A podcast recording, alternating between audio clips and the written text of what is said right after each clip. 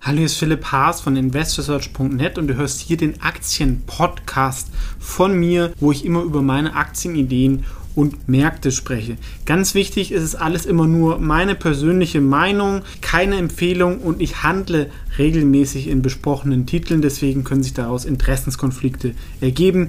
Einfach nur ganz kurz und jetzt viel Spaß in dem folgenden Podcast. Hallo, hier ist wieder Philipp von Investors TV und in diesem Video geht es mal wieder um einen Depot-Check. Das heißt, einer der Zuschauer hat mir sein Depot geschickt und ich tue anonym einfach ein bisschen meine Meinung dazu sagen. Diese Woche ist vielleicht ein bisschen untypisch, weil es ist ein reines ETF-Depot und zwar vom Michael, der ist 30 und ähm, hat einen sehr interessanten Job. Vielleicht kann man da auch irgendwann mal ein Interview zu machen. Er ist nämlich Doktorand für künstliche Intelligenz. Das ist natürlich eine der ganz großen Zukunftsbranchen. Er muss sich halt keine Sorgen, glaube ich, um seinen Jobaussichten machen. Da werden teilweise sehr, sehr hohe Gehälter gezahlt, gerade auch im Ausland, also nicht so in Deutschland. Und auch vielleicht ganz interessant, er hat gemeint, er hat sein Studium sich mit Online-Pokern ähm, mitfinanziert. Das ist ja auch, da kann man sich ja auch selber berechnen, was das Risiko ist. Also ich habe auch noch einen Studienfreund, der vielleicht nicht damit finanziert ist, aber zumindest er hat ein sehr gut was dazu verdient, ja, ähnlich wie beim Investieren. Deswegen solltet ihr euch auch überlegen, wo ist mein Game sozusagen. Ja, also wenn ihr sagt, ihr wollt irgendwie Daytrader seid und habt ein halbes Jahr Erfahrung, aber keinen quantitativen Tools etc., ähm, das ist halt einfach wie mit einem Messer zur Schießerei zu gehen, weil ihr gegen Leute antretet, die einfach viel mehr Erfahrung, viel mehr Power oder Computer, gegen die es einfach sehr, sehr schwer ist. Was anderes ist, wenn ihr zum Beispiel einen Investmenthorizont von zwei bis fünf Jahre habt ähm, und ihr glaubt, ihr versteht ein Produkt, könnt es gut einschätzen, arbeitet vielleicht in der Branche oder in, als Hobby oder nutzt es viel. Ähm, da sind eure Gegner ganz anders. Vielleicht auch bei Nebenwerten ähm, sind es andere Leute. Und da hat man natürlich dann eher Chancen, ja, weil on Pokern lebst du natürlich auch davon, dass immer neue, sag ich mal, ich sage nicht dummes Geld, aber Leute, die schlechter sind als du, in das System reinkommen, denen du Geld abnehmen kannst.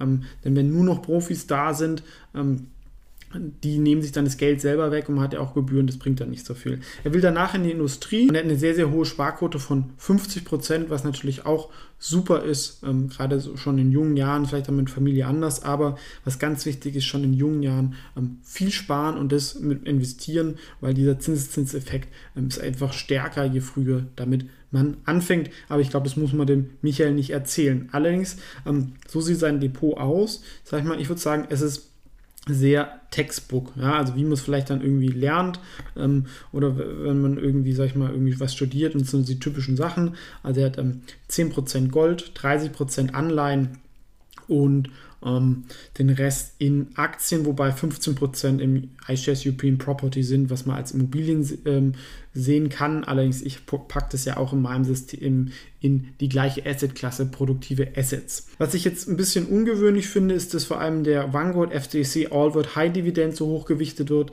Ich finde, das macht eher Sinn, wenn man ein bisschen älter ist und wenn man irgendwie Ausschüttung haben möchte, wenn man jung ist, finde ich, sollte man nicht so viel auf Dividendenaktien ähm, setzen vor allem, wenn man ähm, wie er wahrscheinlich auf Jahre hin auch einen sehr guten Job haben wird. Das heißt, ähm, man wird erstmal ähm, gutes Geld verdienen. Das heißt, man ist nicht auf dieses passive Einkommen davon abhängig. Vor allem, was ich auch, und jetzt wäre jetzt mal mein Fazit, also ähm, genau, Nasdaq ETF ist super, auch Corporate Bond finde ich gut und auch im aktuellen Umfeld Gold Langfristig finde ich 10% vielleicht sogar ein bisschen viel, aber aktuell ist das in Ordnung. Ähm, welche Veränderungen würde ich machen? Das ist natürlich jetzt überhaupt keine Empfehlung, sondern nur, wie ich es jetzt machen würde an seiner Stelle. Ja, man muss ja auch mal gucken, wie passt das was. Ja, also ich habe, ich mache nur Einzeltitel, aber wenn jemand zum Beispiel lieber passiv investieren möchte, dann ähm, macht das nicht so viel Sinn. Also ich würde gerade, da er sich ja in einer spannenden Branche auskennt, würde ich zumindest 20% ein eigenes Depot aufmachen und ähm, Aktien aus diesem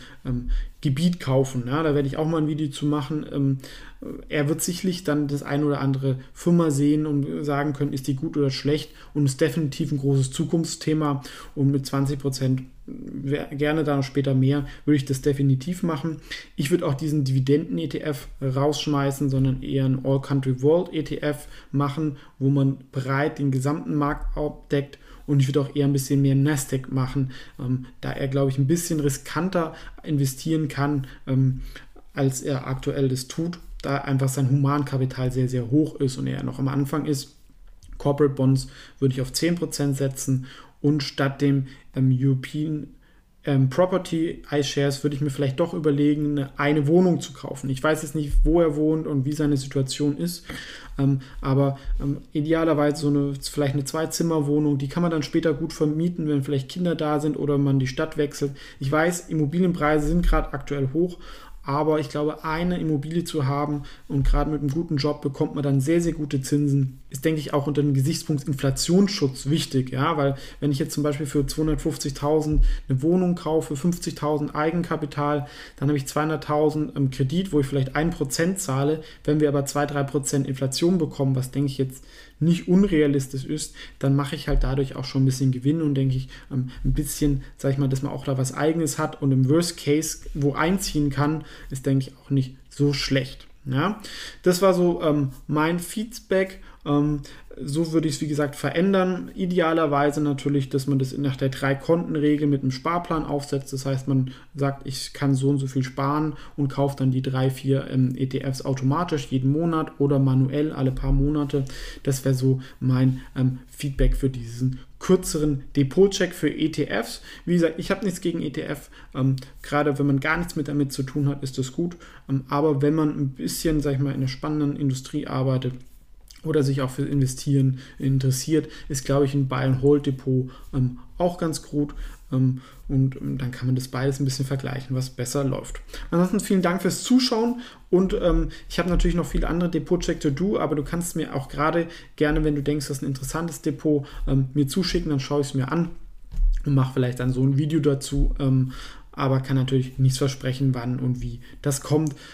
Aber ansonsten bis zum nächsten Video.